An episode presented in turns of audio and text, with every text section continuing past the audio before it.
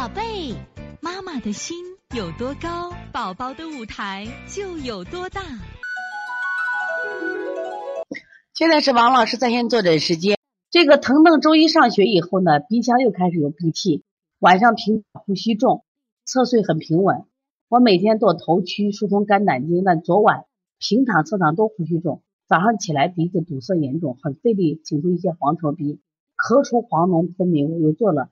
鼻区和头区拨通，但是鼻子通畅以后，但清白鼻涕还是不断。这几天一直喝着麦冬沙参石斛汤，大便一直干燥且量小，小便清长，舌质总是偏红，舌苔稍腻，舌尖也总是红红的。这几晚不盗汗了，饮食正常。是这啊？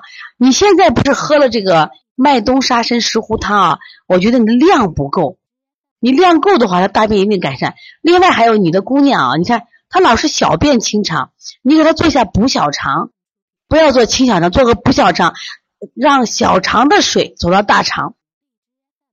一方面滋阴，一方面健脾生津。你看，滋一方面滋阴润燥、润肠通便；另一方面健脾生津、润燥、润肠通便。另外呢，再一个我们要做一下补小肠，把小肠的水给它补到什么呀？大肠里去，再加上搓肾腧，就会好很多了啊。你看不盗汗了，他的阴经损失就少了。对于他的鼻子来说啊，我跟你讲，作为鼻涕来说，是他这个，因为最近西安的雾霾太严重了，所以又会再次刺激他。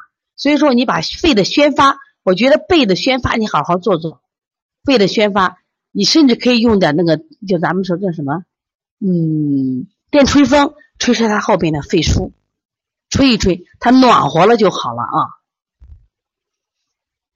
另外，你的孩子不是还有一些黄鼻啊？黄鼻的话，你把这个那个清肺平肝，这个胆经的疏通还要加强了，太冲、行间加上啊。所以从现在开始学习小儿推拿，从现在开始学习正确的育儿理念，一点都不晚。也希望我们今天听课的妈妈能把我们所有的知识，通过自己的学习，通过自己的分享，让更多的妈妈了解，走进邦尼康小儿推拿，走进。邦尼康的课堂，让我们获得正确的育儿理念。